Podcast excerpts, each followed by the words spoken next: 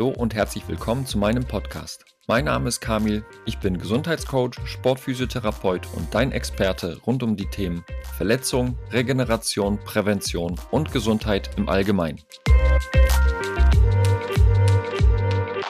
Im zweiten Teil mit Nikolai Loboda klären wir die Frage, ob es die ideale Ernährungsform für den Leistungssport gibt, wie wichtig ein flexibler Stoffwechsel ist und was der Darm mit der Leistungsfähigkeit und Muskelproblemen während der Belastung zu tun hat. Und solltest du wissen wollen, wie du dich am besten am Wettkampf und Spieltag versorgst oder wie du deinen Urlaub so planen kannst, dass du dich bestmöglich erholst, dann wird dir diese Folge mit Sicherheit gefallen. Was, ähm, wenn, wenn du jetzt gerade das Fasten ansprichst, was ähm, da auch viele, glaube ich, ähm, ja, viele zu fragen würden, wenn die jetzt im Kontext einer, eines Mannschaftssports unterwegs sind oder saisonabhängig gerade mitten in der Saison stecken, äh, im Fußball geht es ja jetzt eher Richtung Ende zu, die haben aber ein Interesse daran, mal dieses Fasten auszuprobieren, weil es augenscheinlich viele, viele gute Effekte hat. Ähm, kannst du da so einen Tipp geben, wann und in welcher Art und Weise Fasten in einem Mannschaftssportkontext oder generell im Leistungssportkontext integrierbar ist? Ja, und das ist super wichtig, dass man das bespricht, weil tatsächlich dieses Intermittent Fasting zum Beispiel ist jetzt auch in aller Munde seit zehn Jahren ungefähr. Das wird jetzt immer mehr gemacht auch und viele Leute machen 16,8 oder 18,6 oder was auch immer. Man hat da viel von gehört und dann gibt es ja diese Fastenmöglichkeiten, wo Leute sagen, ich, einen Tag esse ich normal, einen Tag faste ich ganz, einen Tag esse ich normal. Es gibt ganz viele verschiedene Modelle. Da gibt es Heilfasten, Wanderungen, wo man 14 Tage lang gibt es Biota-Saftkuren, es gibt irgendwie Weißkraut, also es gibt ja wahnsinnig viele Sachen. Fasten prinzipiell, glaube ich, ist, äh, da kann man ein paar Sachen zu sagen. Die erste Sache ist, Fasten, wie wir es jetzt heute nehmen, also es gibt ja auch religiöse Gründe. Ich meine, der Ramadan ist jetzt gerade die Woche vorbeigegangen. Es ist aus meiner Sicht, werden ganz viele religiöse Sachen von der Religion genutzt, die eigentlich einen medizinischen oder einen gesundheitlichen Sinn gemacht haben. Ich halte den Ramadan für eine sehr gesunde Sache. Und es ist so, dass wir für nächst, fürs nächste Jahr ein Programm machen mit, mit Spielern, äh, mit muslimischen Spielern und Spielerinnen oder Athleten und Athletinnen, wo wir die Leute durch den Ramadan begleiten, weil sehr viele Leute eben gerade Spitzensportler sagen, hey, ich weiß nicht genau, wie soll ich es machen. Weil es gibt ein paar Sachen, die dürfen sie und die können sie als Sportler tun, aber ein paar Sachen würden sie einfach gerne wissen, damit sie nicht in Defizite kommen. Ich glaube, dass Fasten während der Saison keinen Sinn macht. Prinzipiell. Kommt drauf an, wie man es macht. Okay? Aber es ist so, dass Fasten natürlich sehr viele gesundheitliche Aspekte die wirklich effizient sind. Erstens, man muss Fasten üben. Man muss es können. Das heißt also, es ist nicht so, dass man sagen kann, okay, cool, ich habe nächste Woche eine WM, ich habe gehört, dass Fasten gut für mich ist, ich faste jetzt mal. Das ist nicht gut. Man muss Fasten ein bisschen üben. Das heißt, man muss wirklich anfangen und gucken, also was braucht man wirklich, wie muss man sich vorbereiten, was gibt es noch für Maßnahmen, die dabei helfen. Wir machen das zum Beispiel, dass wir Leute mit, mit Hypnose-Sessions oder auch mit Meditations-Sessions begleiten, mit sanften Trainings zum Beispiel, dass sie jeden Tag Maßnahmen haben, wo sie sagen, okay, da kann ich mich so an das Team wenden, da kann ich zu denen kommen und dann kann ich, kann ich meine Fragen stellen. Es gibt ja auch Leute, die machen Fastenperioden irgendwo in einem Retreat zum Beispiel, also in einem, in einem geführten Setting. Das würde ich allen Athleten empfehlen oder Athletinnen, wenn die sowas machen wollen, würde ich das erstmal, nicht in einem Retreat, aber erstmal mit jemandem von jemandem begleiten lassen, der sich auskennt. Die einfachste Variante ist einfach mal eine Mahlzeit wegzulassen. Das ist schon Fasten. Also wenn ich jetzt morgens nicht frühstücke oder abends dann mit Dinner Skipping, wenn ich abends das Abendessen weglasse, dann ist es eigentlich schon eine Fastenzeit. Fasten ist immer eigentlich der Moment, wo ich nüchtern werde. Und nüchtern bin ich ungefähr nach 14 bis 16 Stunden nichts essen. Oder sagen wir 12 bis 16 Stunden. Das heißt, wenn ich einen Tag, einen halben Tag nichts gegessen habe, bin ich nüchtern und dann fängt das System an zu fasten. Das heißt, jedes Mal, wenn ich diesen Punkt erreiche, faste ich schon. Das kann man, ein, das kann man im Sport wiederum sehr gut integrieren. Das heißt, dass man sagt, ich lasse mal ein Abendessen weg und lasse mal ein Frühstück weg, dann habe ich diese Phasen. Wir nennen dann dieses intermittierende Fasten, gibt es auch, auch Protokolle für Sportler, die sie während Saisons anwenden können, ist, dass sie zweimal in der Woche nur wenig Mahlzeiten zu sich nehmen, also nur wenig, erst vielleicht nur eine Mahlzeit. An allen anderen Tagen die Woche normal und zwei Tage die Woche. Das ist in den Untersuchungen, die gemacht wurden, äh, ist äh, in der Research von Diabetes und auch die ganzen Cardiovascular Diseases aber das mittwochs freitags gemacht. Das heißt, mittwochs nur eine Mahlzeit und freitags nur eine Mahlzeit. Und ansonsten die anderen Tage normal. Das funktioniert super, hat super viele Effekte gesehen, die, die, die wirklich hilfreich sind, auch im Spitzensport. Traditionell gesehen ist das ja was, was eigentlich zum Beispiel auch in muslimischen Ländern, aber auch in, in christlichen Ländern immer gemacht worden ist. Also mittwochs und freitags, alle kennen das noch, früher hat man freitags kein Fleisch gegessen, sondern nur Fisch. Das hat dann mit Karfreitag zu tun, das mag religiöse Hintergründe haben, aber eigentlich, glaube ich, ganz dahinter, noch bevor es Religion gab, waren das gesundheitliche Aspekte auf eine Art. Und das, davon können wir profitieren. Das heißt, man kann das in bereit lehren und denen das zeigen, dass sie das mal üben, wie es geht. Das braucht ein bisschen Anpassungszeit. Und wenn Leute anfangen, nüchtern Trainings zu machen, zum Beispiel, weil sie morgens das Frühstück weglassen, dann muss man auch ein bisschen üben. Die Leistungsfähigkeit geht natürlich initial erstmal runter, bis das System lernt, andere Ressourcen zu nutzen, metabolisch flexibler zu werden und dann sagen, hey, ich kann jetzt plötzlich Dinge tun ohne Essen, die konnte ich früher mit Essen nicht. Das, das, das, das funktioniert. Es gibt auch Aspekte, die relativ schnell merkbar werden für die Athleten. Es gibt viele Patienten, die das machen, die sagen, ich mache das hört er nie mehr mit auf. Und das liegt daran, dass der Körper das kann. Also wir haben statistisch gesehen in den letzten 6000 Generationen wahrscheinlich mindestens zweimal im Monat Phasen gehabt, wo wir mehr als einen Tag nicht essen konnten, weil es nichts gab. Das heißt also, das ist etwas, was wir wirklich können. Unsere Gene sind ausgerichtet darauf, auf, auf, auf sowas. Das nennt man Caloric Restriction, also dieser, dieser Energiemangel, also die, die Kalorienrestriktion ist etwas, was in den ganzen Untersuchungen, die gemacht worden sind, von Büttner zum Beispiel, über diese Okinawa-Studies, über die Blue Zones, wenn man darüber was lesen möchte, ganz klar rausgekommen ist, dass ein Key-Kriterium zum Beispiel für Regeneration, für Reparation von Gewebe und auch für, lange, für langes Leben, also für Alterungsprozesse oder für die, das Aufschieben oder das Verlängern von, Alter, von, von Leben, ähm, liegt in Maßnahmen wie zum Beispiel Caloric Restriction, also Verzicht auf hohe Mengen an Kalorien. Und das kann man durchaus Sportlern nahebringen. Aber ich würde nicht in der heißen Saisonphase oder in, einem, in der Muskelaufbauphase ähm, sowas einbauen. Das geht nur, wenn man, wenn man das vorher geübt hat. Und da sollte man sich lieber Saisonpausen versuchen oder Verletzungssituationen sind optimal dafür. Ähm, deswegen ist es so, dass wir das immer etablieren können. Wir können natürlich auch hier Dinge tun, die man während der Saison nicht kann. Das ist natürlich immer so ein bisschen ein Vorteil. Wenn jemand verletzt ist, kann man sagen, okay, jetzt machst du mal eine Fastenperiode, jetzt entsäuerst du mal zum Beispiel. Das sind alles Maßnahmen, die kriegt man während der Saison nicht hin. Deswegen wissen das die Leute vor Ort auch nicht, weil die das nie brauchen. Wäre das eine Strategie dann auch für den Ramadan? Ich habe jetzt zum Beispiel mit ganz vielen jungen Menschen zu tun gehabt.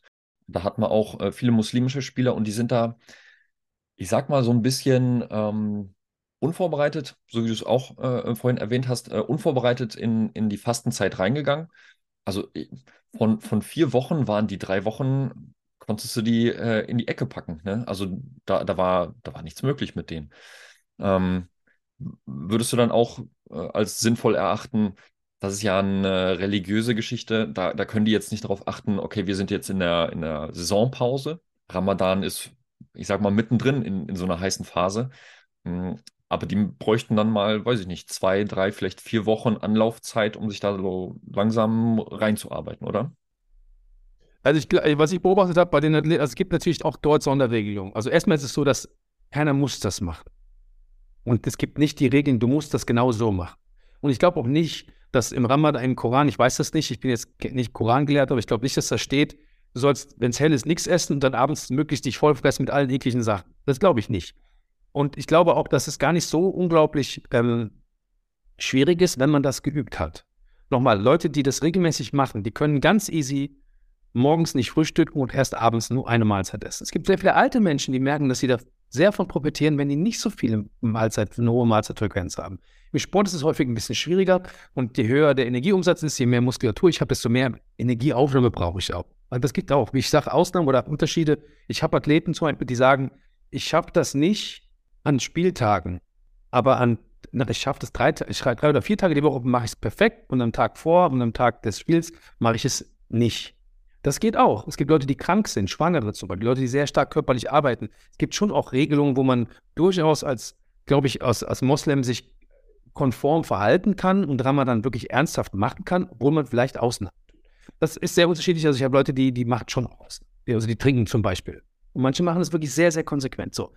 Wie du gefragt hast, ist, kann man das vorbereiten? Natürlich kann man das lernen, weil es gibt sowas wie so eine metabolische Erinnerung. Das heißt, wenn du regelmäßig nüchtern dich bewegst, lernt dein Gehirn zum Beispiel, andere Energieressourcen zu benutzen. Da geht es vor allen Dingen um sowas wie Ketonkörper, so Fett. Das heißt, der Körper produziert in nüchternen Phasen, die Leber und auch im Darm wird es gemacht, produziert unser System Fettsäuren sind man Ketonkörper oder Ketone, die gehen ins Gehirn und können im Gehirn wunderbar für Energiebereitstellung äh, sorgen.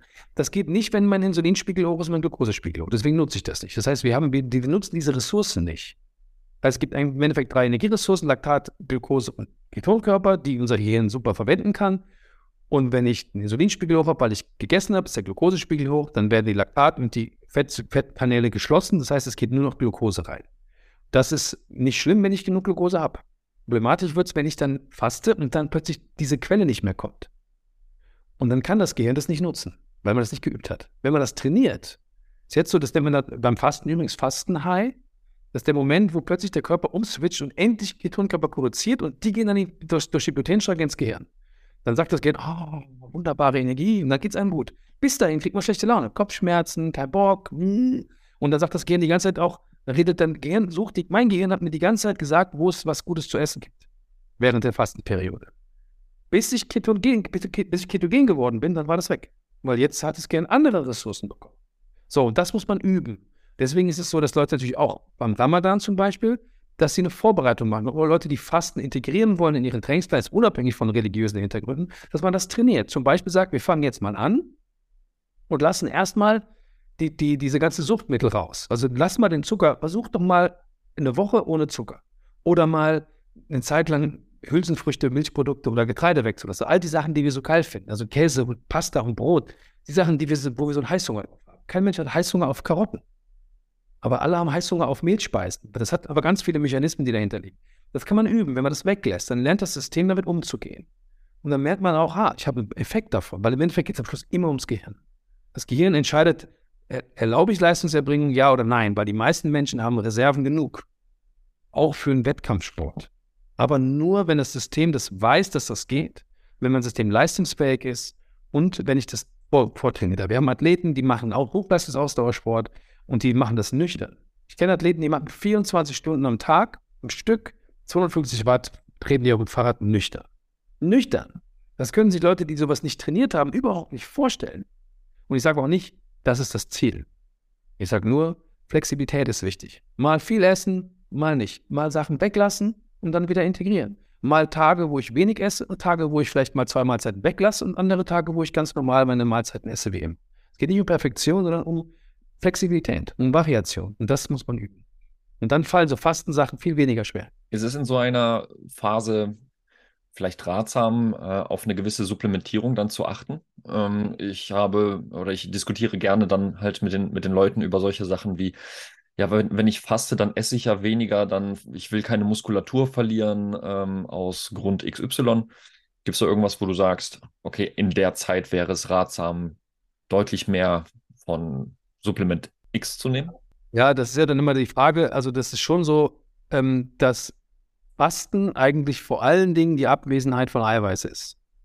Und das ist natürlich gerade bei Kraft, deswegen sage ich, während der Saison sowas zu machen, ist wahrscheinlich aus meiner Sicht ungünstig. Und lange Fastenperioden, wie man das früher auch oder immer noch macht, haben andere Aspekte. Also ein Spitzensportler, der äh, irgendwie kurz vor einer Saison steht, 14 Tage fasten zu lassen, halte ich für schlecht. Lange Fastenperioden ohne überhaupt zu essen, halte ich auch nicht für gesund. Wobei ich dazu sagen muss, es gibt ja natürlich sehr viele verschiedene Meinungen, aber auch verschiedene Daten zu. Es gibt ja auch wirklich sehr erfolgreiche Kliniken, wo Leute nur fasten. Ich glaube, dass Fasten einen riesen Impact hat auf alle regenerativen Aspekte. Und ich glaube, dass es nicht darum geht, was geschieht jetzt mit meiner Muskulatur in diesen paar Tagen, die ich das mache, sondern was passiert mit dem Gesamtsystem. Und ähm, man sollte weiter trainieren, damit das nicht zu sehr verloren geht. Aber man wird, man wird Muskulatur verlieren. Und man wird Fett verlieren, man wird Wasser verlieren. Fasten ist kein Abnehmprogramm. Also Leute nehmen natürlich ab, aber das, was sie abnehmen, nehmen die nachher auch wieder zu. Es geht mehr darum, was passiert auf zellulärer Ebene, was passiert auf genetischer Ebene, was für die epigenetische Programmierung. Ähm, das heißt, dort ist eigentlich der große Effekt. Und das Mentale. Die Leute werden häufig sehr viel maßvoller nach so einer Fastenperiode. Die fangen an, sich mehr, zu, mehr um sich zu kümmern. Du fängst nach dem Fasten nicht an und gehst zu McDonalds. Das machst du nicht. Das machen natürlich auch Menschen, Leute, die fasten, gehen tendenziell wahrscheinlich weniger zu McDonalds als Leute, die vielleicht sich darüber gar keine Gedanken machen.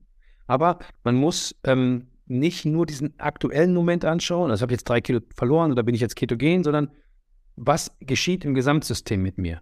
Und zu deiner Frage, Eiweißsupplementierung ist natürlich Unsinn beim Fasten, weil dann ist der Effekt, dann torpedierst du die Effekte, also dann machst du eigentlich das Fasten ähm, unmöglich. Es gibt schon Supplemente, die man überlegen kann. Also ich kombiniere das Fasten häufig mit so, mit so Entgiftungsprogrammen, dass ich halt die Zeit nutze, wo ich nichts oben reinschaufel und dann wirklich gucke, dass ich alles tue, um die Leber zu stabilisieren, um die Nieren zu stabilisieren, vielleicht den Darm zu entlasten. Also das sind Sachen, die, die, die mache ich dann in den Fastenperioden dazu. Es geht sehr gut. Weil, kannst du dir vorstellen, wenn ich ein Leberstabilisationsprogramm mache und äh, das mache ich auf Mallorca und wo ich jeden Tag saufen gehe, dann ist das wahrscheinlich eher ungünstig. Ähm, das mache ich. Und ansonsten mit Supplementieren mache ich, mache ich wenig ähm, in diesen Phasen der, des Fastens. Ich, wir machen es ja mit diesem Scheinfasten so, dass wir halt trotzdem Mahlzeiten haben, aber mit sehr hoher Variation an Gemüse und ganz andere Inhalte. Und wir sind natürlich bei ähm, ungefähr 800 Kilokalorien am Tag, ist also nicht ein Nullfasten, aber kein Fructose, wie gesagt, kein Eiweiß, ganz niedrige Mengen an Fett. Und es hat einen Effekt. Natürlich und nicht nur positiv. Eine Beobachtung möchte ich ganz gerne noch sagen. Ich habe beobachtet, wenn wir Fastenperioden haben bei Leuten, die sehr viel Muskulatur haben, die verlieren häufig sehr viel ähm, Eiweiß. Und die Leute, die sehr viel Fett haben, die verlieren häufig sehr viel Fett. Also die, die gut trainierten verlieren häufig weniger, also im Verhältnis auch weniger Fett, dafür mehr Eiweiß. Und die Leute, die ähm, mehr äh, Gewicht haben und mehr Fett haben, die verlieren häufig mehr Fett. Und alle verlieren Wasser. Und alle verlieren Schadstoffe. Deswegen gehen unsere Patienten halt dreimal in dieser festen Periode in die Sauna, um da auch noch auszuschwitzen. Also, ich sage nur, es gibt ein paar schöne Sachen. Supplemente, würde ich jetzt sagen, sind wahrscheinlich verzichtbar, weil diese Fastenperiode eigentlich nicht was ist, wo ich sage, da, in dem Moment baue ich auf. Das würde ich dann eher danach tun, dass du sagst, und jetzt haben wir ein, rein, ein reines, ein sauberes System und jetzt baue ich auf und füge deinem Körper alles das zu, was du jetzt brauchst. Und da gibt es halt Dinge wie, keine Ahnung, Säfte, oder äh, Supplemente oder besondere Zusammenstellung von Nahrungsmitteln, dass man das wirklich aufbaut. Das heißt also auch bei uns in dem Fastenprogramm ist, im Anschluss an das Fastenprogramm bekommen Leute auch eine, auf Maßnahmen mit, wo, wo drin steht, was sie denn jetzt, wie sie das jetzt machen sollen, dass sie in Zukunft essen sollten. Oder zumindest das jetzt wieder aufbauen sollen. Du hast ja jetzt mehrfach äh, das Wort Keton oder äh, Ketogen in den Mund genommen. Es gibt ja einen Unterschied zwischen äh, ketogener Status, also ein Unterschied, aber äh, in der Begrifflichkeit ketogener Status und keto, äh, ketogene Ernährung. Gibt es für den Leistungssport eine Ernährungsform, sei es jetzt ketogen, paleo, vegan oder sonstiges, wo du sagst, das ist effektiv im Kontext des Leistungssports? Ja, da müsstest du mir schon genau sagen, um was für Sportart es sich handelt, weil ich habe ähm, Schwimmer, die Sprintdistanzen schwimmen, die schwimmen 50 Meter und wir haben Fahrradfahrer, die die Tour de France fahren.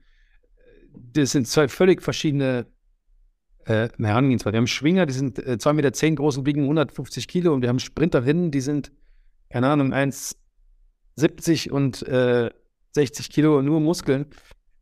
Also, das kann man nicht sagen. Ich kann jetzt nicht eine Ernährungsform für ähm, alle Spitzensportler nennen. Ich kann aber sagen, dass die meisten Leute, die, wenn sie metabolisch flexibel sind, eigentlich gesünder, gesünder funktionieren. Und ähm, wenn man metabolisch flexibel ist, bedeutet das, dass man halt auch ab und zu mal in diesen ketogenen Status kommt. Das heißt also, dass man eigentlich wirklich in der Fettverbrennung funktioniert. Also man, man verbrennt immer Fett.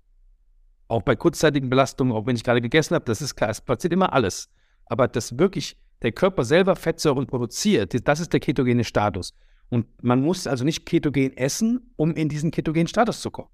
Das heißt, das ist sogar eher der Verzicht. Man, Fett hat eine sehr hohe Energiebelastung, sehr hohe Energiedichte. Das heißt, Fett wegzunehmen ist manchmal leichter, um in den ketogenen Status zu kommen. Ketogene Ernährung wäre eine fettbasierte Ernährung. Die ist bei Patienten mit, mit neurodegenerativen Erkrankungen häufig sehr wertvoll. Bei Leuten mit, mit, ähm, mit Traumatic Brain Injuries oder bei Leuten mit äh, vor allen Dingen mit Epilepsie ist die, die ketogene Ernährung, also die fettbasierte Ernährung, sehr, sehr, sehr hilfreich. Der ketogene Status, davon profitieren alle. Auch alle Sportler. Je nachdem, in welcher Phase der Saison sie sich befinden, welche Sportart sie machen. Weil dann, wenn man flexibel ist, kann man Ernährung als Mehrwert nutzen und dann sagen, okay, ich kann das alles. Was ist denn jetzt das, was ich heute beim Wettkampf oder übermorgen beim Wettkampf brauche? Und dann kann man das noch mit Nahrung vorbereiten. Das ist wichtig. Das heißt, Status und Flexibilität geht erstmal vor so einem harten Ernährungs, vor so einer harten Ernährungsform. Ja, es ist wichtig, dass man vielleicht, wenn man jetzt, wenn wir, wir haben jetzt viel von Fasten gesprochen, wir können das Fasten jetzt weglassen, weil das hört sich jetzt so an, weil wir so lange darüber geredet haben, als ob das so wichtig wäre. Es ist ein Aspekt von ganz vielen.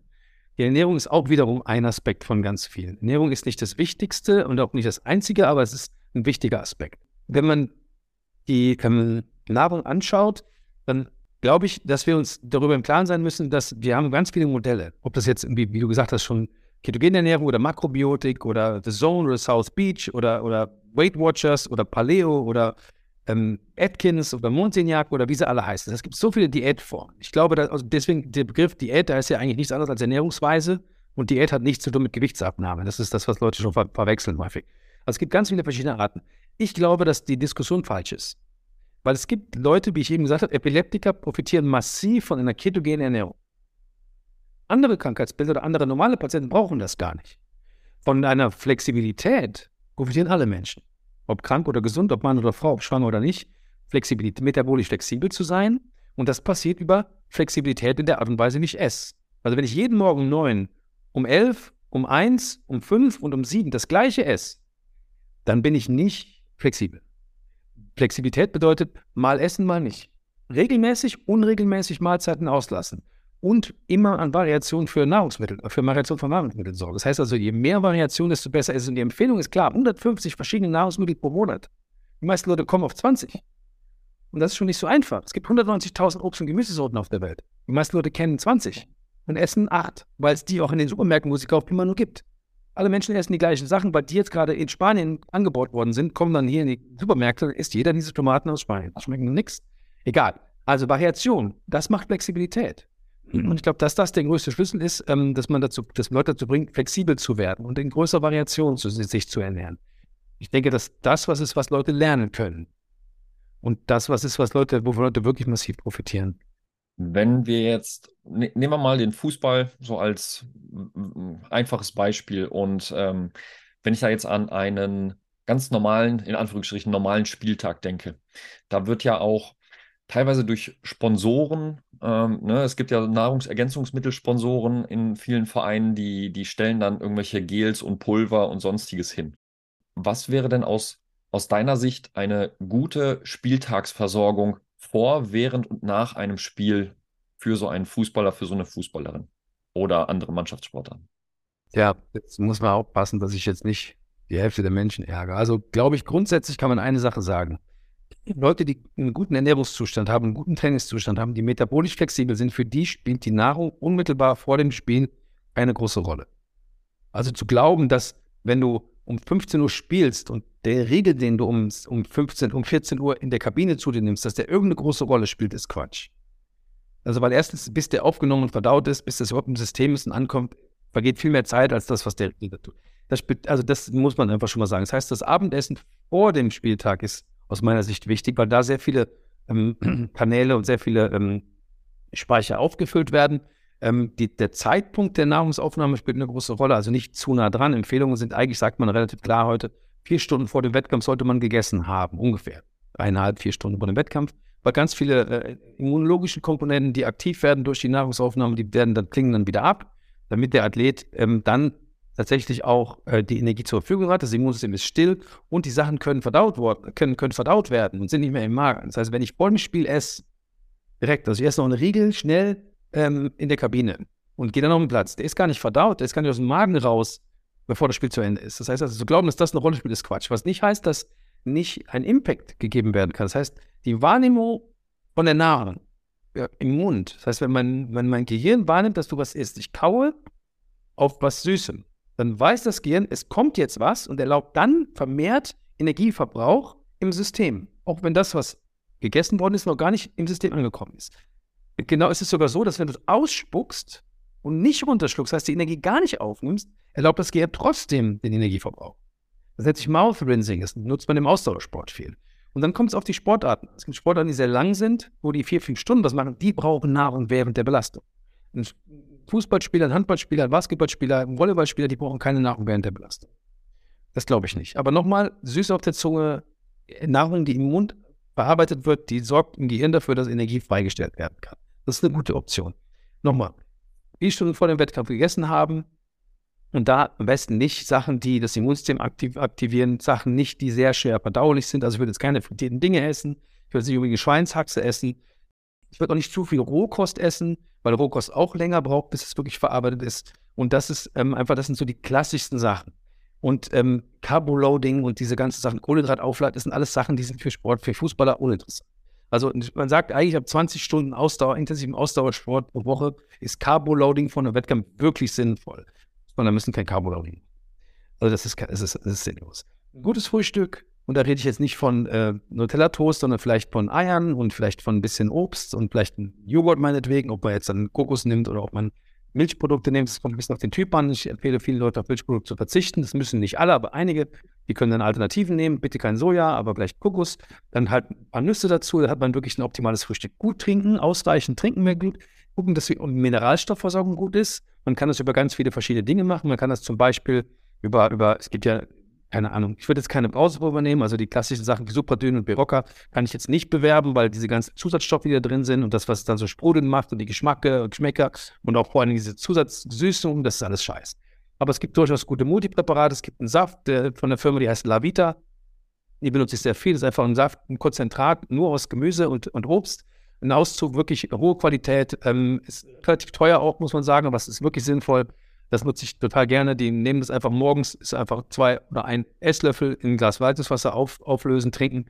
Da wunderbar ist einfach mehr ein Multigetränk oder ist mehr so wie ein Smoothie ohne diesen Zuckerteil von, von Smoothies.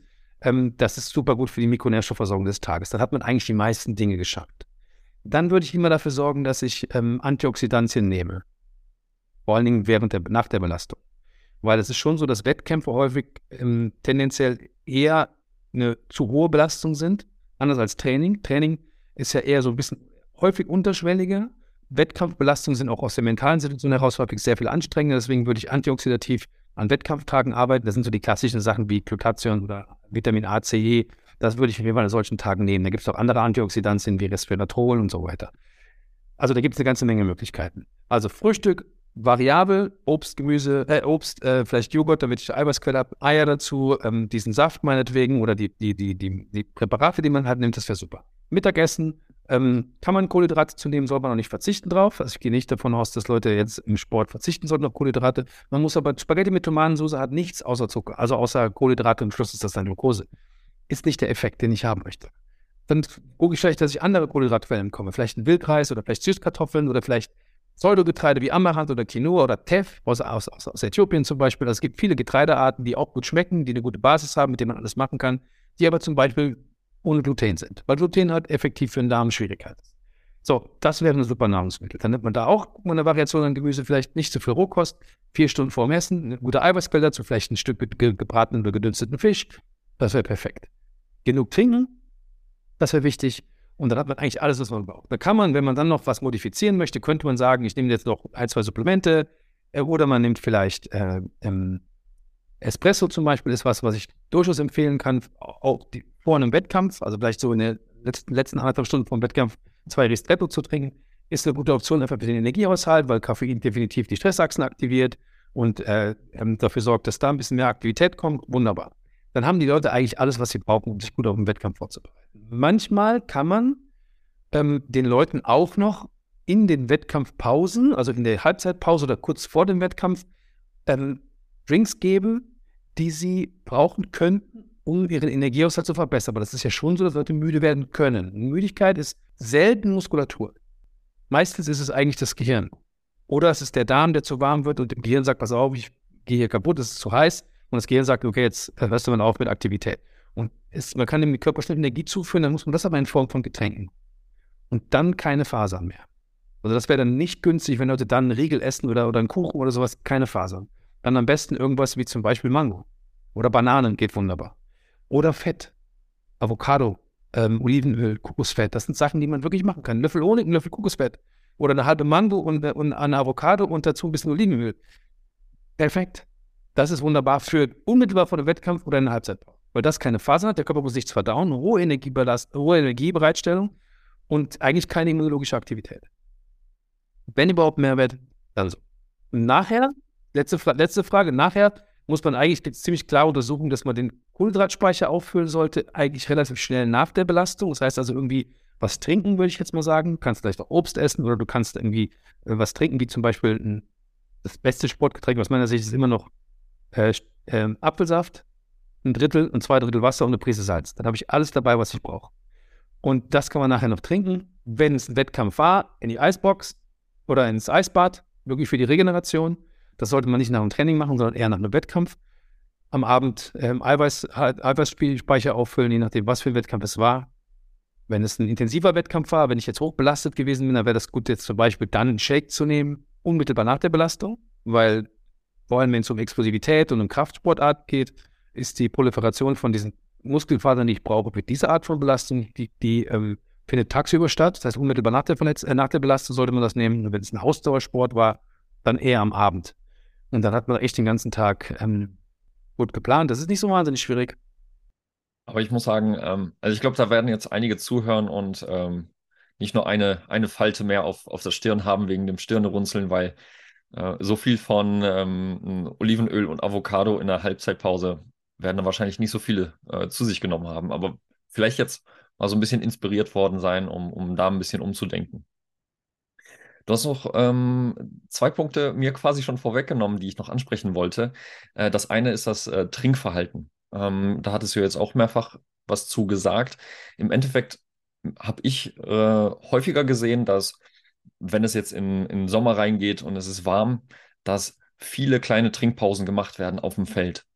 Findest du es sinnvoll, so viele kleine Pausen zu machen? Oder sagst du, also gut hydriert schon eigentlich in, in das Training reinzugehen, ins Spiel reinzugehen, fängt schon deutlich weiter vorher an?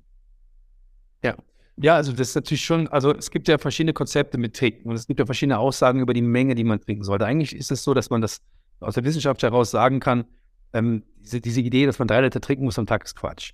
Also das ist, kommt aus der Studie, die nicht ganz korrekt gemacht worden ist, glaube ich. Im Endeffekt ist es so, dass wenn du anderthalb Liter am Tag trinkst und normal isst, wirst du eine ausreichende Flüssigkeitsversorgung haben. Aber ganz einfach für alle Leute, wenn man jetzt nicht groß drüber nachdenken möchte.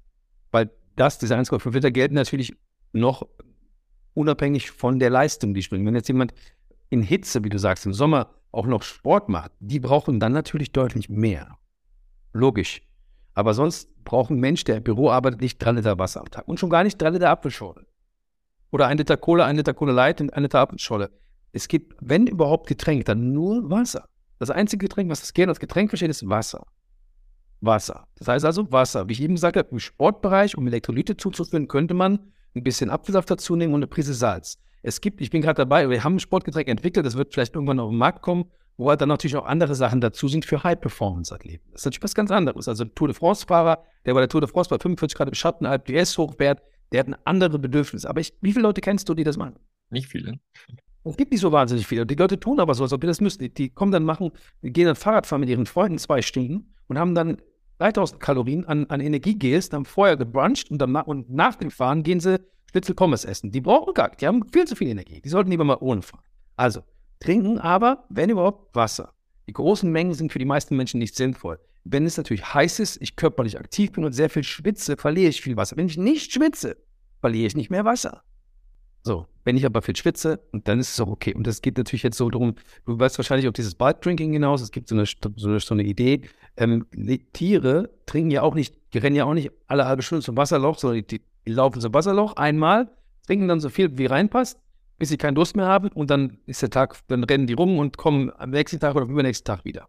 Die können häufig besser Wasser einspeichern. Es gibt aber auch bei uns die Möglichkeit, dass wir lernen, mit Wasser, mit Flüssigkeit besser umzugehen das ist dieses Konzept des Bulk Drinkings, also dass ich quasi irgendwie irgendwo hingehe, Wasser trinke, wenn ich Durst habe, aber erst dann, wenn ich Durst habe und so viel trinke, bis etwas passiert, das ist das Swallow Effort, also ähm, wenn der Widerstand kommt, das heißt, und nicht mit Kohlensäuregetränken geht das nicht, weil das kommt durch die Kohlensäure. Wenn ich Wasser trinke, irgendein Moment, wo es macht, das ist eigentlich das Zeichen vom Körper, das sagt, jetzt ist genug.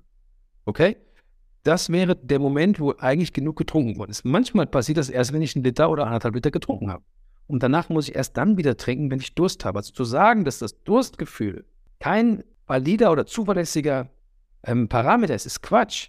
Wir haben ganz viele Menschen, die das nicht mehr richtig wahrnehmen können. Aber Leute, die nur Wasser trinken, trinken auch nur, wenn sie Durst haben. Warum nicht? Logisch. Und sich eine Flasche hinzustellen, an der ich alle Viertelstunde mal dran, dran trinke, ist absoluter Unsinn. Aber im Sport nochmal, ich muss gucken, dass ich eine grundsätzlich gute Versorgung habe. Also wenn ich auf 1,5 Liter am Tag komme, ist gut. Und dann in Bezug auf Training oder auf Wettkampf, dann entsprechend nochmal mehr plus vielleicht ein paar Elektrolyte dazu. Aber ansonsten, wenn ich, wenn die einfachste Regel wäre, ich trinke nur, wenn ich Durst habe und dann trinke ich so viel, bis ich keinen Durst mehr habe. Und ich trinke nur Wasser. Und wenn ich unsicher bin, ob ich genug trinke, trinke ich halt ein bisschen mehr Wasser. Fertig. Dann ist Schluss. Mehr muss man darüber nicht sagen. Ich glaube auch jeder, jeder von uns kennt das, wenn, wenn wir mal weiß ich nicht, drei, vier, fünf Stunden äh, unterwegs sind, wandern sind und haben nichts zu, äh, zu trinken dabei. Und ähm, dann kommt man nach Hause, man, man hat nicht, also ich kenne das nur von mir, ich, ich habe keine Lust auf äh, Cola, Fanta, Sprite oder sonstiges. Da, da gibt es eigentlich nur Wasser. weil es ist Essen. Also Cola ist Essen für das Gehirn. Cola ist nicht was, nicht Trinken fürs Gehirn. Das heißt, das Gehirn versteht Süßgetränke eigentlich gar nicht als Trinken, sondern versteht Süßgetränke eigentlich nur als Essen. Ich, ich muss ja auch äh, Diskussionen dann führen, wie ähm, ich trinke ja nur Zero-Produkte, da ist ja kein Zucker drin. Ne? Und ähm, auch nicht, auch, auch nicht die Aussage, die, ähm, die, die da getroffen werden kann eigentlich. Das Problem ist bei erstens ist das eine Fehlinformation fürs System, weil die Energie nicht ankommt. Weil im Endeffekt keine Energie ankommt, obwohl das Gehirn im Gehirn suggeriert wird, es kommt Energie. Und das zweite ist, ähm, dass das Problem an, an den ganzen Zero-Produkten ist, dass es, ähm, das sind einfach Chemikalien. Also wenn du, wenn du würdest das, wenn du wüsstest, was das ist, würdest du das nicht trinken. Du würdest niemals einem Kind das Getränk geben, wenn du wüsstest, was das ist. Das ist das Allergeilste. Wenn du, wenn, wenn du einen Hundebesitzer hast, der wirklich seine Hunde ernst nimmt. Und dann tust du dem, würdest du dem Cola Light in den Hunden Oder vom Essen, vom Tisch, was die Kinder, den Scheiß, den die Kinder essen, dem Hund hinhältst. Dann würde er sagen, ey, ist das nicht, das nicht gut, gibt ihm das nicht, das ist nicht gut für den Hund.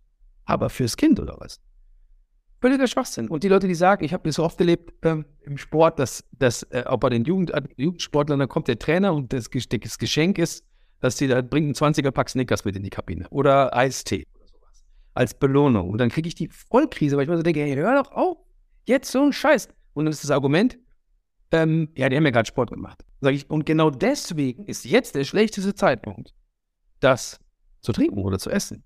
Jetzt ist nicht der Moment, wo du Cola Light brauchst kannst es mal als Genussmittel, wenn du das wirklich schmeckt, kannst du meinetwegen mal an einem Wochenende, wenn du irgendwie essen gehst oder sowas, kannst du meinetwegen zwei Flaschen Cola Light trinken. Mir doch egal. Aber doch nicht in Verbindung mit Sport. Und vor allem nicht mit dem Argument, ja, die sind ja nicht übergewichtig. Ja, noch nicht. Aber nur weil du nicht direkt fett wirst von der Flasche Cola, heißt das nur lange nicht, dass es auf lange Sicht gesehen sinnvoll ist.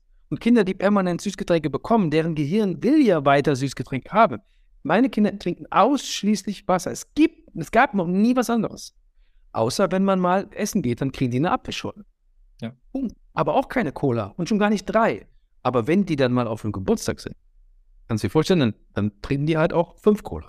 Okay, dann sollen die das machen, aber das passiert dreimal im Jahr. Und sonst gibt's Wasser. Fertig. So wie du es gesagt hast. Ge Genussmittel halt, ne? Ja, und das, und das, ist ein Genussmittel. Genau wie ich glaube, dass Leute, ähm, dass man durchaus mal ein Cordon Bleu mit Pommes essen kann, und auch nicht nur einmal in zwei Jahren, sondern meinetwegen einmal im Monat, wenn es sein muss. Oder einmal in alle zwei Monate. Oder grillen im Sommer ist doch super, wenn du mal grillen gehst. Macht mir gar nichts aus. Aber das ist ja dann, wäre dann eine Ausnahme. Du grillst ja nicht fünfmal die Woche, zehn, zehn Monate im Jahr. Warum, was, was würdest du sagen, warum fällt es uns eigentlich so schwer, so vielleicht so liebgewonnene äh, ähm, Traditionen oder äh, ähm, Mahlzeiten so schwer umzustellen? Also es hat wahrscheinlich, es gibt ein paar Gründe. Also wenn ich mir, also die meisten, wie ich eben schon gesagt habe, Leute haben ja eigentlich Heißhunger auf Zucker, Heißhunger auf ähm, Getreiden, also auf Milchspeisen wie jetzt Brot, Pasta und solche Sachen und Heißhunger auf ähm, Milchprodukte, vor allen Dingen wie Käse. Das sind natürlich auch Gewohnheiten. Also du kennst wahrscheinlich Menschen, es gibt Leute, die gehen in den Supermarkt, kaufen großen Einkauf und kaufen gar keinen Joghurt.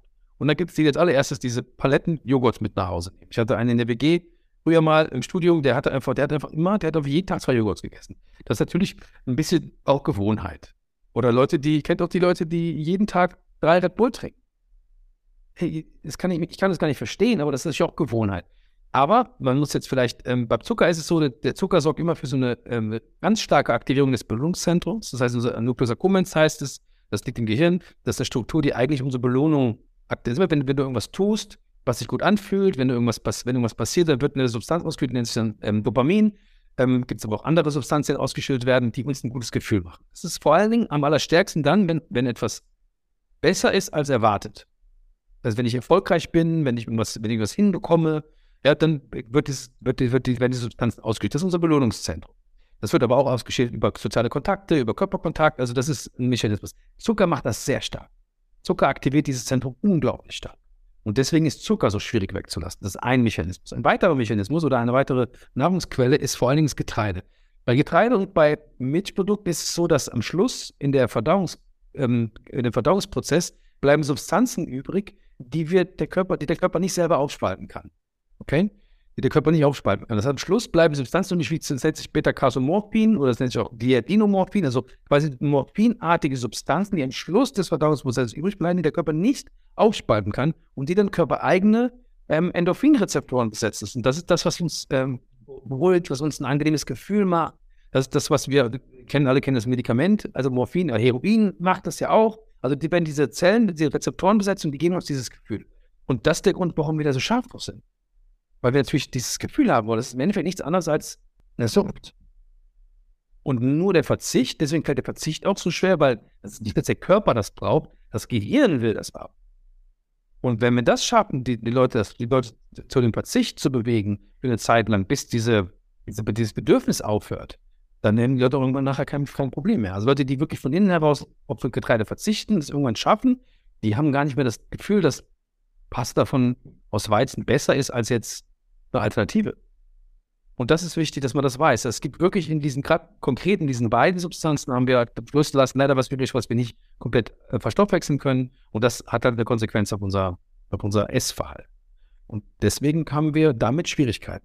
Und dann ist natürlich auch gelerntes Verhalten. Viele Menschen befriedigen sich über Essen sehr stark, weil auf anderen Ebenen Dinge fehlen. Und dann ist es halt Essen. Ich merke das jetzt, wie gesagt, ich bin hier gerade am Fasten. Ich habe die ersten Tage nur an Essen gedacht. Weil mir fehlt der Impuls. Mir fehlt dieses, dieses, ah, diese Befriedigung, diese Pause und dieses gute Gefühl. Und deswegen muss man in der Zeit was machen. Zum Beispiel Eisbaden. Dann hat man nämlich ganz schnell, vergisst man, ähm, dass man Lust auf Snickers hatte. Oder in die Sauna zu gehen. Oder eine Massage zu machen. Oder trainieren zu gehen. Oder Yoga zu machen. Oder Meditation oder eine Atemübung. Das kann man sich gut fühlen. Also nochmal, man muss es im Endeffekt üben. Aber ähm, man muss irgendwann, wahrscheinlich geht es nicht um, also man kommt nicht an, an, an einem Verzicht vorbei der Darm hat ja jetzt nicht nur eine Stoffwechselfunktion, um, um das, was wir jetzt gegessen haben, äh, in uns genommen haben, ähm, im, im, Körper zu, zu verstoffwechseln, aufzunehmen. Du hattest vorhin gesagt, dass, ähm, dass der Darm äh, eine wichtige, äh, wichtige Rolle spielt bei der Temperaturregulation. Könntest du da ein bisschen erklären, wie die Leistungsfähigkeit unter dem Darm vielleicht auch so ein bisschen leiden kann wegen der Temperatur? Also ähm, grundsätzlich glaube ich, ist nicht so, dass der Darm, also der Dünndarm ist im Endeffekt, die Leber sind unser Reservoir für Temperatur. Das heißt also, wenn wir Fieber produzieren oder wenn wir Temperatur erhöhen wollen im System, dann ähm, kommt das meistens aus dem Darm oder aus der Leber. Weil dort Prozesse ablaufen, die die Temperatur hochhalten. Das heißt, der Darm ist ein bisschen wärmer als der Rest vom System. Das ist eine Rede von Körperkerntemperatur. Das ist, vor allen Dingen geht es dann immer um den Darm. Das heißt, die Temperaturregulation nach oben wird häufig über den Dünndarm und über die Leber gemacht. Die Temperaturregulation nach unten ähm, wird über andere Mechanismen, also die Kühlung und die Hauptfunktion oder das, das, Organ, was zuständig ist für Kühlung, ist im Endeffekt das Herz. Das heißt also, Kühlung findet immer dann statt, wenn die Durchblutung hoch. Der Grund für Durchblutungserhöhung ist häufig auch Kühlung. Ungefähr man sagt 50 Prozent vom Cardiac Output, also 50 Prozent von dem, was das Herz an Arbeit leisten muss während eines Wettkampfes, während einer körperlichen Belastung, braucht das Herz zum Kühlen der Strukturen. Wir kennen das, Muskulatur wird kontrahiert, wir gehen joggen oder wir machen, wir machen Sport, wir gehen Handball spielen oder was auch immer und fangen an zu schwitzen. Das ist, weil unsere Organe anfangen zu arbeiten und weil, unsere, weil unser Herz anfängt zu pumpen und weil unsere Muskeln natürlich anfangen zu kontrahieren. Und wenn die kontrahieren und arbeiten, dann wird immer auch Energie frei. Und es wird immer Wärme frei. Und es gibt ein Protein, was zuständig ist, um diese, diese Effizienzmaß eigentlich, diese, diese, soll ich sagen, das, das entscheidet, wie viel wird in Energie umgesetzt, wie viel in Wärme. Das nennt sich UCP, das müsst ihr euch nicht merken jetzt irgendwie, aber das ist das, das, das gibt ein Eiweiß, was das macht. Und das sind alle Organe unterschiedlich effizient. Muskulatur ist nicht so wahnsinnig effizient. Die produziert relativ viel Wärme. Muskelkontraktion, also Sport, sorgt natürlich dann auch für Schwitzen, weil die Wärme muss abgeführt werden. So. Warum der Darm so relevant ist, ist folgendes. Der Darm ist prinzipiell schon mal ein bisschen wärmer als der Rest vom System und der Darm wird natürlich auch, wenn er benutzt wird, durchblutet um zu kühlen. Natürlich auch um Nährstoffaufnahme und so weiter, logisch. Aber die Temperatur wird abgeführt bei Arbeit vom Darm über Zirkulation. Bei körperlicher Aktivität, also wenn ich jetzt Sport mache, wird natürlich die Energie, der Blutfluss in die Muskulatur und ins Herz und in die Lunge gehen und nicht in den Darm. Also ich werde nicht verdauen während einem Marathon. Das ist so nicht die Idee, weil du musst jetzt eigentlich körperlich aktiv sein. Das heißt, die Energieverteilung geht woanders hin und deswegen wird der Darm nicht mehr so stark durchblutet. Das Problem ist, der braucht natürlich weiter, der muss natürlich irgendwie arbeiten. Da sind vielleicht noch Speisereste drin. Das ist auch der Grund, warum ich nicht schlau finde, wenn Leute vor dem Wettkampf so viel essen oder während dem Wettkampf auch noch Nahrung aufnehmen. Weil irgendwann ist das System natürlich voll, es muss arbeiten und die Körpertemperatur, also die, die, die, die Durchblutung geht immer weiter runter, runter, runter, runter, runter, runter. Und wenn die Durchblutung runtergeht, geht die Temperatur, wie ich gerade gesagt habe, Durchblutung ist Kühlung, dann geht die Temperatur hoch. Und wenn die Temperatur hochgeht in einem System, irgendwann gibt es eine Grenze, wo das System sagt, das ist gefährlich. Der Darm wird also warm bei körperlicher Belastung, auch weil er nicht so gut durchblutet wird. Weil ich es nicht brauche. Wenn die Darmtemperatur aber eine gewisse Grenze überschreitet, dann ist es so, dass das Signal, also Hitze ist ein gefährlicher Metabolit im Körper. Der muss abgeführt werden. Und wenn der Darm zu warm wird, dann meldet das, das, das ans Gehirn. Das heißt, das System sagt, hey, pass mal auf, der Darm ist so warm, es ist ein bisschen gefährlich. Und das Gehirn registriert natürlich das. Und es gibt eine kritische Grenze, wenn die erreicht wird, wenn der Darm zu warm wird, dann ist es so, dass das Gehirn ausschaltet. Und eigentlich dem System sagt, pass mal auf, der Darm ist jetzt so warm geworden. Und die kritische Grenze ist so bei 39 Grad ungefähr. Ihr kennt das von Fieber. Alles, was unter 39 Grad ist, ist eigentlich nicht so wichtig. Alles, was über 39 Grad ist, sagt man, hm, muss man gut beobachten und möglichst nicht zu lange aufrechterhalten lassen. Deswegen sagt man ja, wenn Kinder zum Beispiel krank sind und wenn die ein bisschen fiebern, lass die ruhig mal fiebern. Machst mal Wadenwickel oder lässt die ruhig mal, mal einen Tag auch ein bisschen subfebril sein wenn die über 39 Grad kommen, dann würde ich das nicht mehr einfach so laufen lassen, sondern muss man gucken, ob man das vielleicht nicht doch, vielleicht über, über Bewickel oder irgendwas, über Medikamente runterbringt nach einer Zeit. Also es gibt so eine kritische Grenze, weil ab 39 Grad Eiweiße kaputt gehen. Und die Denaturierung von Eiweiß ist ein großes Problem. Damit das nicht geschieht und dann nicht irgendwie zu Schäden in der Schleimhaut zum Beispiel in den Darm passieren oder irgendwelche Nekrosen, sagt der Darm dem Gehirn, hier ist es so heiß, das Gehirn sagt, okay, nicht mehr wärmer werden. Was macht das Gehirn dann? Sagt der Muskulatur, nicht mehr kontrahieren, weil die Muskulatur weiter Wärme produziert. Und das ist das, wenn Leute Krämpfe bekommen. Also Krämpfe während der Belastung sind eigentlich, würde ich jetzt mal sagen, in 99 Prozent der Fälle eine zu hohe Darmtemperatur. Das hat nichts mit Eiweißen, mit Magnesiummangel oder sonst irgendwas zu tun, sondern das ist ein Temperaturproblem. Und wenn Leute dann anfangen, das, die Wärme besser abführen zu können, Thermoregulation machen zu können, da gibt es ein paar Tools, die man nutzen kann, dann können die das besser. Und dann haben die auch keine Krämpfe mehr während der Belastung. Also Darmtemperatur ist ein kritischer Wert und deswegen habe ich eben eingangs gesagt mit den Reha-Prozessen, wenn Leute Muskelprobleme haben oder Leistungsprobleme haben und gleichzeitig ein Darmproblem, dann muss ich den Darm behandeln, weil Leute mit einer Darmschleimhautstörung, mit einem Leaky Gut oder Permeabilitätsproblematik oder irgendwelchen Mikrobiomproblematik, also der Darm klappt nicht so optimal und die Schleimhaut ist vielleicht lediert, hat vielleicht Entzündungsprozesse. Könnt ihr euch vorstellen, dass die Temperatur von 39,2, so ist er mit in den Untersuchungen rausgekommen, hat diese kritische Grenze, wird natürlich viel früher erreicht.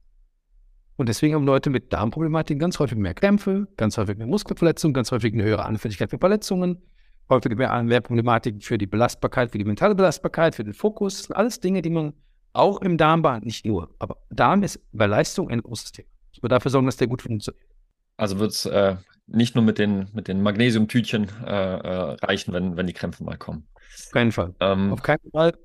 Es gibt, man kann schon gucken, also wenn Leute die Nachtskrämpfe haben zum Beispiel oder im Alltag nicht bei Aktivität, das kann natürlich auch ein Mineralstoffmangel sein. Es ist nicht immer nur, es kann auch Kalzium sein, es kann Kalium sein, also es kann Natrium sein. Es gibt verschiedene ähm, Elektrolyte, Mineralstoffe, die die Krämpfe auslösen können. Es können Neurogen sein, es gibt viele Ursachen. Ich sage nur, es geht nur um Leute, die Krämpfe während der Belastung bekommen. Das ist, das ist, dann ist es häufig, oder in den allermeisten Fällen ist es der Darm. Und witzigerweise ist das so, dass eigentlich ist das sehr gut erforscht. Aber das macht keiner so. Also ich würde jetzt sagen, dass die allermeisten Leute, die im Sport arbeiten, mit Magnesium ähm, anfangen würden zu arbeiten und dann vielleicht während der Belastung oder vor der Belastung oder so. Das ist keine schlechte Idee, weil Magnesium tatsächlich auch natürlich für die Krampflösung sinnvoll ist. Aber Magnesiummangel ist nicht die Ursache und wenige Leute haben Magnesiummangel. Also wenn du dann mal Messungen machst, wobei die auch nicht so ganz sind, aber dann äh, sehe ich das nicht, dass die Leute ähm, Mangel wollen. Jetzt noch äh, die letzte Frage zum Schluss. Ähm, wir sind ja jetzt gerade, hatte ich auch schon äh, ein paar Mal erwähnt, äh, geht es Richtung Saisonende bei, bei vielen Sportarten. Und Saisonende bedeutet ja auch häufig äh, Urlaubszeit, Regenerationszeit. Gibt es da irgendwas in der Planung von, von, vom Urlaub, von der freien Zeit, wo du sagst, das ist mal sinnvoll für einen Leistungssportler, da so ein bisschen drauf zu achten und nicht alle Schotten zu öffnen und äh, nur noch eine ganze drei Wochen Cheat Day zu machen? Mhm. Also ich glaube, dass ähm, es gibt dazu zwei Sachen. Das eine ist so das Sportlerherz, was so in mir schlägt, und auch das, das vielleicht in der Professionalisierung von sowas, dass man eigentlich gucken sollte, dass man sich nicht in den drei Wochen Ferien alles verbaut, was man da aufgebaut hat. Jedes Mal wieder aus so einem Loch sich rauskämpfen muss in der Saisonvorbereitung. Das ist das eine. Das andere ist, ich finde, dass Sportler, gerade junge Menschen, ich fände es echt auch okay, wenn die mal äh, in die Ferien gehen und dann nicht unbedingt zweimal am Tag noch Krafttraining machen, damit sie, damit sie irgendwie doch weiterbleiben, sondern dass sie auch mal essen, worauf sie Bock haben, dass sie mal saufen, dass sie mal ausschlafen, dass sie mal feiern gehen.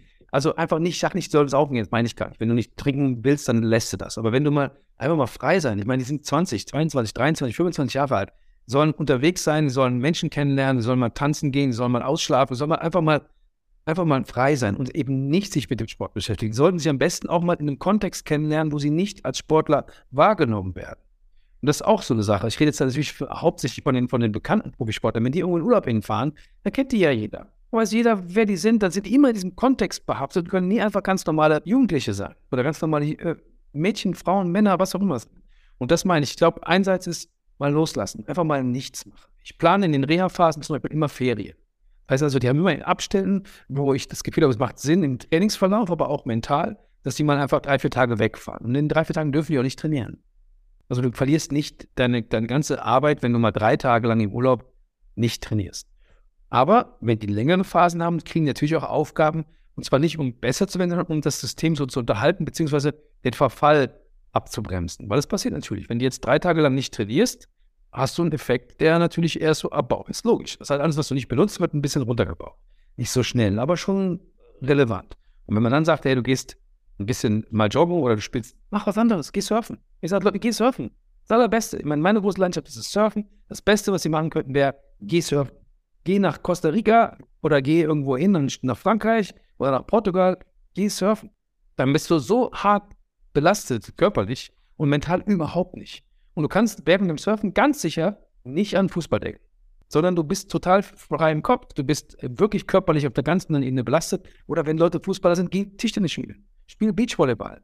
Geh joggen, keine Ahnung, fahr Fahrrad, mach eine Wanderung.